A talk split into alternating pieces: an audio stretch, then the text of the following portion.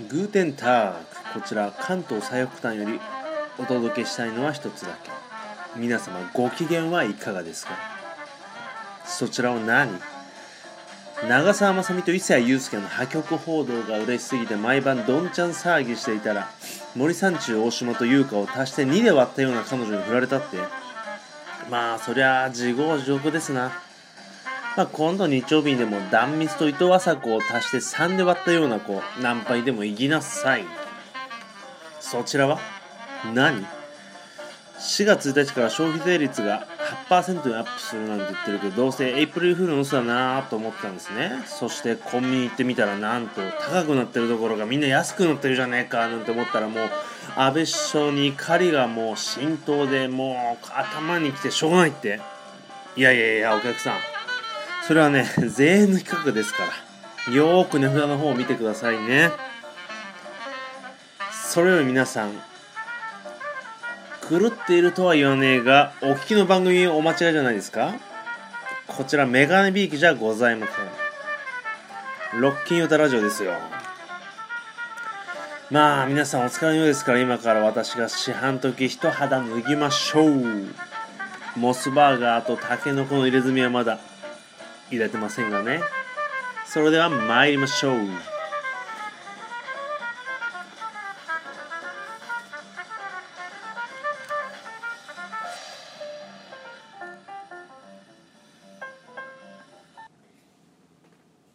はいというわけで改めてこんばんは、えー、お相手はアマポッドキャスターであり、えー、夜ですね寝る布団を変えましたらまあ、やたら女性ばっか夢に出てきてこれはなんかあの、えー、すっごいところに布団を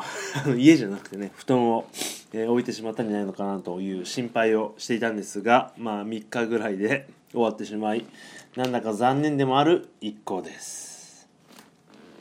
はいというわけですね、あのー、今日も始まりまして、まあ、オープニングからまあパソコンを、ね、BGM に使ったりとかでまあこのポッドキャストお聞きの人には分かんないと思いますが 今ね iPad の方のねユーストリームの録音の方を押したりとかねまあ慌ただしく、えー、始まりましたね。もう本当に何をやってるんでしょう。でえーとですね今日ちょっと時間がなくてですね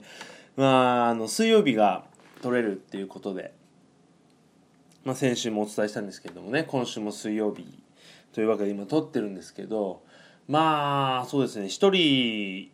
のね時間をまあ利用して撮ってるんですけど一人だからって余裕をこいてえーまあ、ユーストリームでプロレスを見てみたりとかあとはまあ今日話すネタをまとめてみたりとか、えー、はたまた、まあ、さっきの、ね、マイ工場の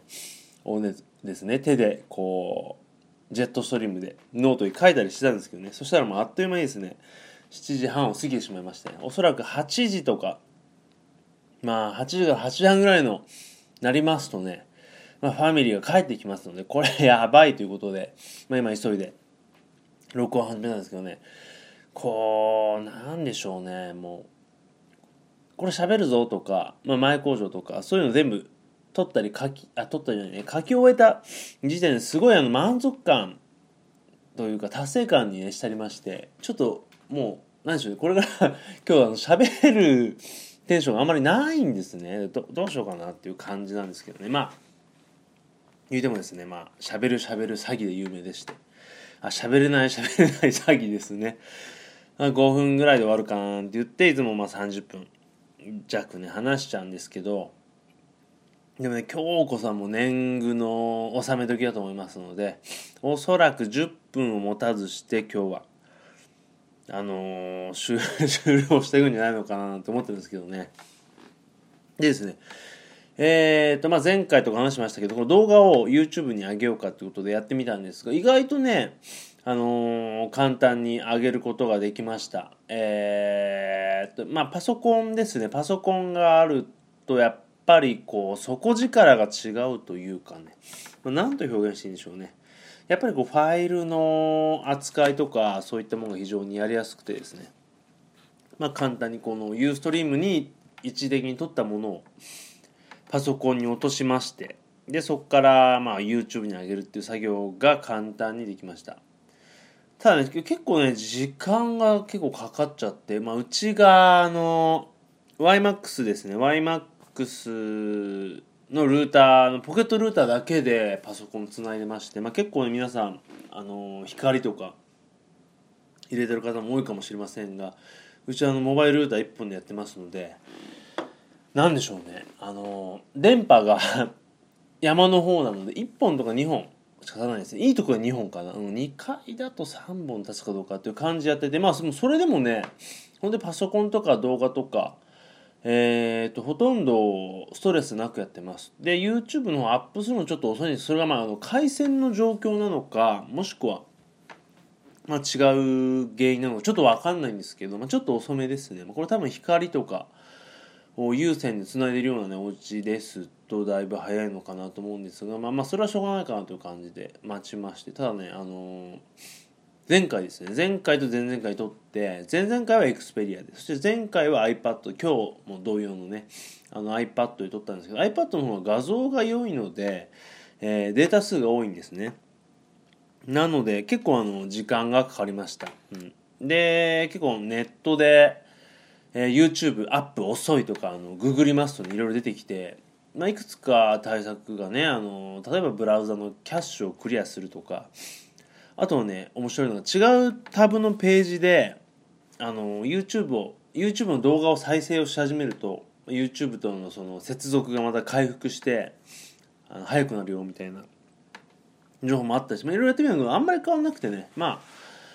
うちの会社だとこんなものなのかなと思いましてまあ今度ねえー、とバリ5 5本ある。5本経つのねしばらくあのルーター持ってから知らなかったんですけど、まあ、バリゴンどこ行って電波が、まあ、やってみてもいいかなと思うんですがまあとりあえず YouTube っていうねそのですね。あのどっちかっていうと音楽とか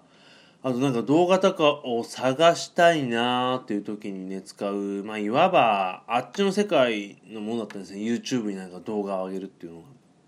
でそれいざやってみると本当にすごい簡単にできてあのー、本当にまた一枚ね自分の このまあ大げさですけれどもえーと、ネットレベルが上がったというかね、うん、なんか本当に今こうポッドキャストとかもそうですけれどもさらに YouTube っていうすごいメジャーなもんなのであのまたねなんかすごいこと一個できたなっていう、まあ、大げさな感じを、えー、感じております。であのですね今、まあ、目の前に前回こう話してて基本 iPhone で撮ってるんですけど iPhone のアプリで撮ってるんですけどね。なんとなくこう何に向かって話してるんだろうっていうかそのなんだちょっと話飛びますけど菊池成さんがねテレビに出るとピンマイクつけられて、まあ、ラジオとかえー、歌の時みたいにマイクに向かってこう喋ってる感がないからちょっとあたふたしちゃうと言ってたんですけどまさにその通りで特にこう動画なんかを撮ってますとお前どこに向かって喋ってんだみたいなのがこう自分でもはっきり、えー、分かんないというか しないのがなんか嫌でねこう iPhone をパソコンのとこに置いてるんですけど平置きだとすごい気分的に乗らないのであの車からですねえー、車からこうツイキャスとかを配信しようっていう時に買ったスタンドを持ってきましてそれをこう目の前にも置いてるんですね。なので今あの目の前では iPhone のレコーダーのアプリが立ち上がってましてでちょっと近いんでちょっと声今日でかいかもしれないですけどえー、と立ち上がっててその画面が出てるんですよ。でまあこれは何でしょうね。要はスタンドマイクとか、まあ、ラジオ局というかスタジオとかでも上からこうマイクがつら下がったりとかまあ、下から、えー、置いてあったりスタンド式とかいろいろあると思うんですけれども、まあ、そういう中で撮ってまして。でいいんですけどこうなんでしょうね。この iPhone の画面が録音の時間が出てて なんかいつもは知らないうちに30分経ってるんですけどこれで目の前にしますとなかなかこう緊張してしまいましてかといって画面が消えたら撮れてるかなっていう不安にも陥ってまあなんとも言えないなっていう感じなんですけどまあただただねえー、iPhone を置いて喋るよりはいいかなと思ってるのでまあこれで、まあ、しばらくやっておこうかなと思うんですが9番タイプなので、まあ、簡単にね場所を移動移動できないので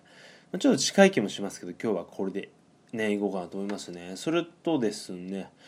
えー、と今こうちょっと動くとこう聞こえますかね？こう椅子がミシミシ言うんですけど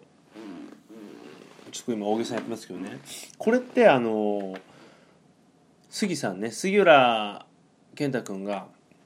あの卑猥だとかで一人で喋ってる時に、ね、よく聞こえててなんかそこが こう家でね座って話してる感が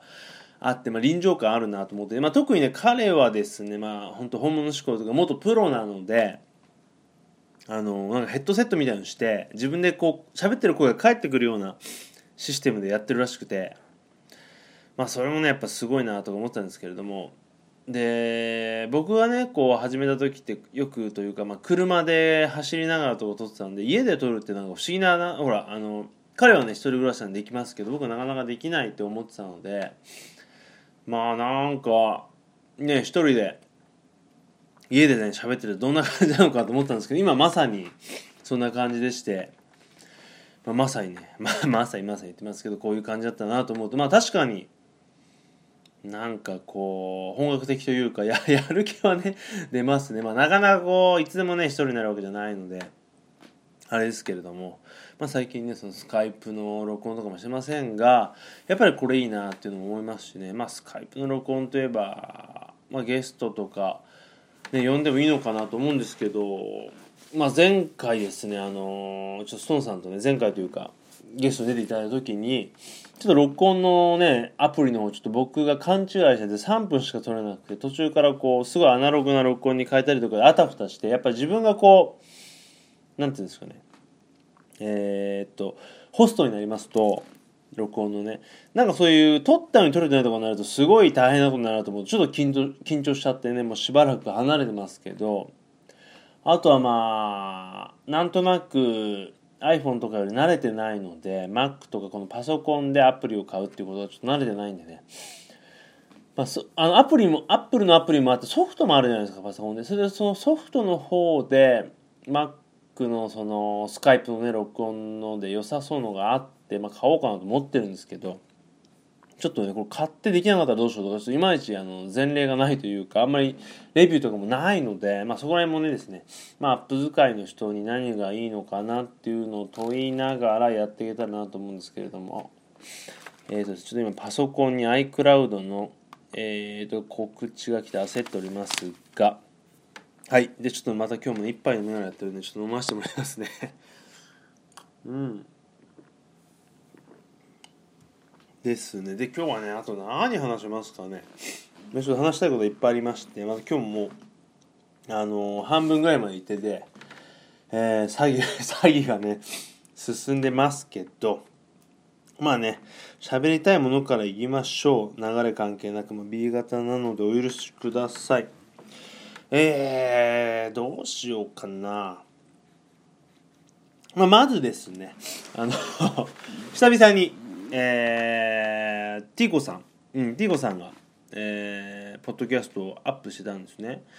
で、ですね、聞いたんですけど、あの、やっぱりですね、すごい、すごいなと、すごい安定感だなと思いまして、えー、とりあえず最初の「はいどうも」とティーコですっていうね、あの、始まり。そこのもう安定感でもうなんつうんですかねもう出来上がってるなと、うん、いう感じでちょっと笑っちゃうぐらいにもうすげえなってもう完璧にこうなんていうんですかねその喋ってる空間を掴んでるなと思ってまあすごいなと思って聞いたんですけれども完璧な「はいどうもで」ね、掴んじゃってやっぱすごい喋り手だなとか思ったりとかあとねこれはねちょっと聞いててびっくりしたんですけどメールとかをこういただいたものとかを読んでるのを聞いてて間の取り方とかあとその笑い方とかその笑いの深さとかがあの僕のあの敬愛尊敬してやまないね菊池さんにとねすごい通ずるものがあってこれはすげえなと思ってね。まあ彼女は。夜年報聞いてる、まあ、聞いてる可能性もちょっとありますけれどもね、まあ、そういうポッドキャストとかやるような方にはすごい好かれるだろうなと思うんですけど菊池さんって、まあ、聞いてる聞いてないの別として、まあ、聞いてなかったらね本当に天性でねもうそういうあのクオリティを持ってるということでそれはそれでもすごい話なんですけどまあそれがねすごいシンパシンパシーというか通じるものを感じてやっぱりうまいなと思って今日本当にうなりながら聞いてましたね。それはあの普通に番組として面白いとか話が面白いというのを楽しむ以前に僕は一話してポッドキャスターとしてまあすげえなと思ってあの今日はすごいあの聞いてましたね、え。これからもその解析をあの楽しんでるかもしれませんがまあすごい大げさに言うと、まあ、彼女こそがですねあの地上波とかあのパーソナリティとかにも非常に向いてるっていうかでいけるんじゃねえかなって思うぐらいにあのあれですよね。クオリティというかですね。まああの話がうまいうまくないとかの次元ではなくてラジオ向きというかまあ話空間をね完璧に食うコントロールする能力がやっぱりすごいなと、うん、それこそ全く、ね、ネタがないと言いながら50分さらりと喋っちゃうとことかね。すごいなと思ってましたね。まあちょっとあれですかね。今度あのメールでもしてみて「Q さん聞いてるんですかね?」とかちょっとあの探ってみてもいいかなっていうね。まあ鬱陶しがられるかもしれませんけどね。そんなあの喋り手からね。あの探られても困ると思うんですけどそれぐらいちょっとすごい可能性を感じてしまいました。はい。えー、ティーコさん。えー、鶴子さんですね。はい、もう言っちゃいましたけどね。まあ、あの、ブログとかもそうなんですけど、リンクとか結構貼るとね、えっ、ー、と、相互リンクっていうか、まあ、こう、つながりとかも出てくると思うんで、ああいったあの、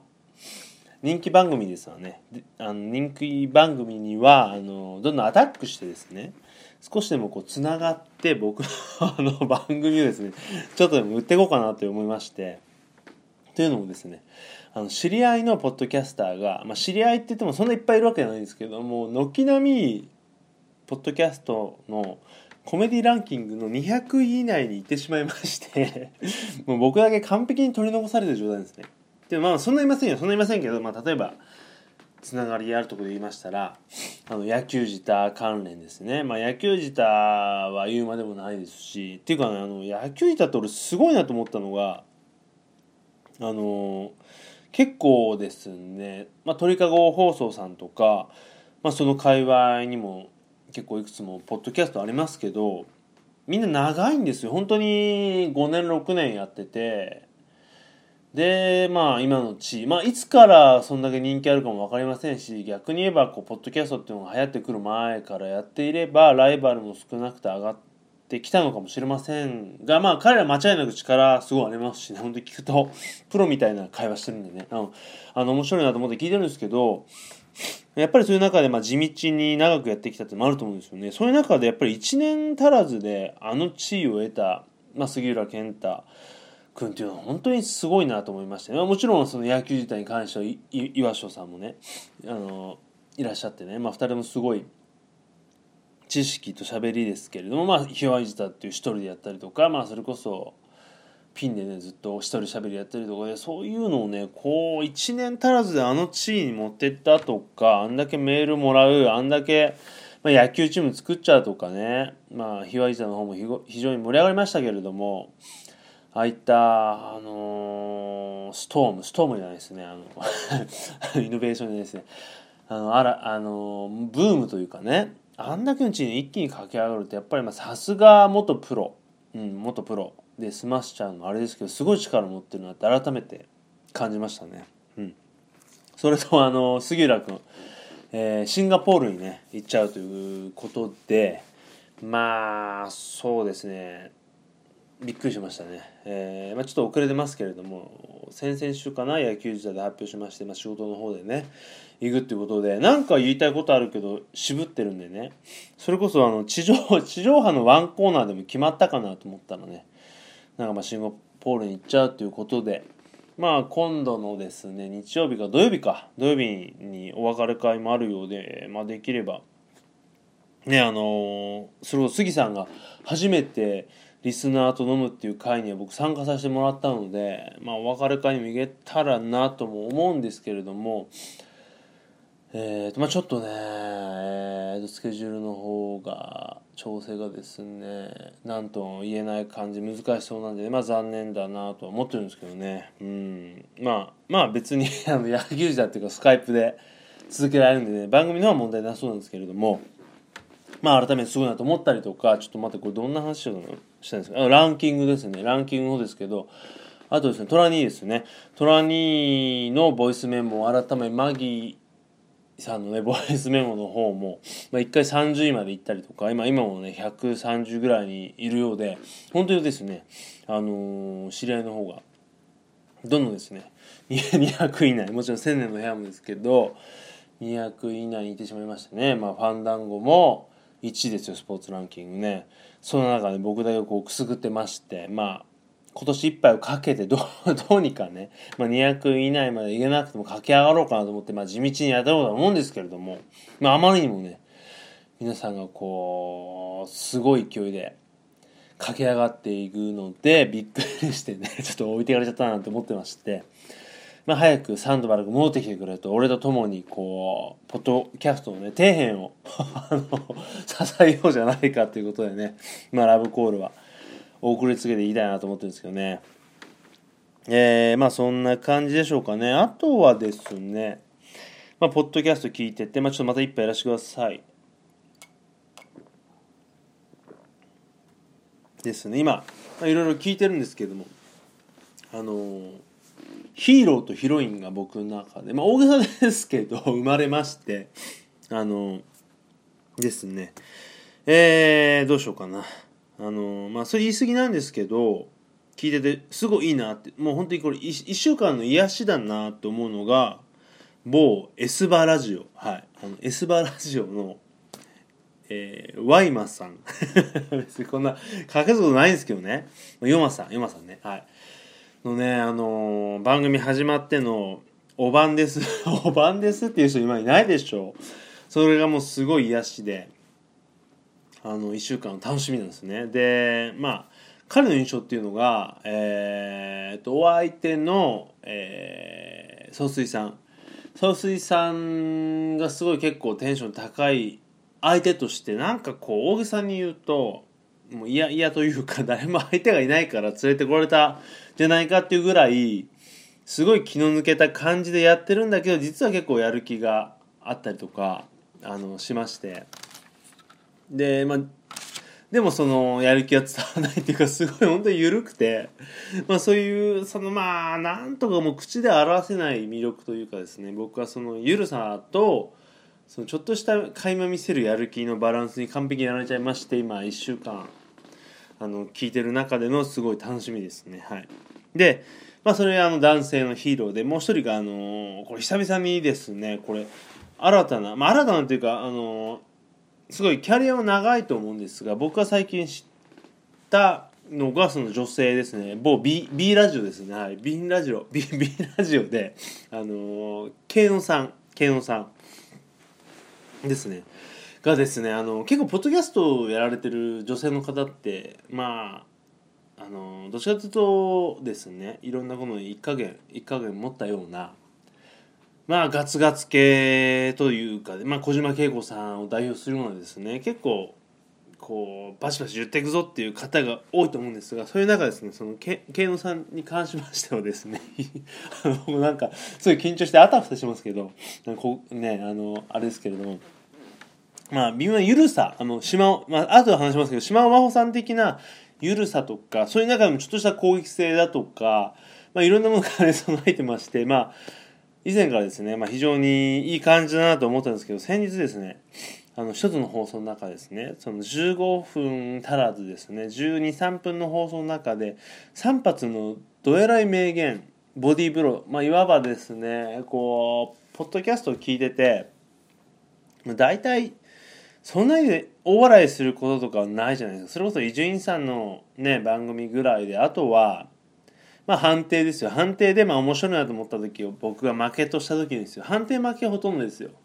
完璧ですね。あの1ラウンドで12分間で3発のボディーブローかなりえぐいのに 入れられて KO されちゃったってことがありましてね。あの本当にそうですね。すっごい面白くてあの可愛らしくてね。本当に笑っちゃって。でまああの ご本人というかあの番組のツイッターアカウントにもメッセージさせてもらいましたけど これやばすぎますとこれ。永久保存版ですよと。これをその CM というか番組の何でしょうね。えーと、お試し版みたいにやってたら多分 iTunes ランキング1位 ,1 位いくんじゃないかなっていうぐらい僕はやばやられまして。まあそんなことあったんでまあその2人がですね僕の中で今、えー、ヒーローヒロインという感じでまあ、非常にですね楽しみにいつも来ておりますというか感じですね。はい。あとじゃあ島尾さんいきましょうですね。えー、島尾さん。まあまあさっき話したようにラジオで話すような女性っていうのは基本的にこうサバサバガツガツ、まあ、攻撃性のある女性が多い中島尾さんっていうのは本当にもう鬼のような性格美人なわけですね。はい。あの島尾さんで、え、すみません、今ね、あの電話ありまして、一瞬途切れましたけど、あの、録音上は問題ないと思うんですけど、島尾さんっていうのは、本当にもう性格美人で、全くトゲがなくて、で、飾らなくて、本当に、あの、女性の鏡のような人なんですね。で、まあ、先日もですね、まあ、相談室っていうのをやってるんですけど、ぼんやり相談室、まあ、4月からまた変わるんですけど、あの、ちょっと、ちょっとあのセールス詐欺系の女性に騙されそうなんですけどあの分かってるけど行っちゃいたいっていう男性から相談があってすごいあの番組だったらちょっと面白がってね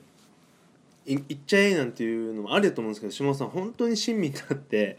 あの答えて絶対ダメだよっていう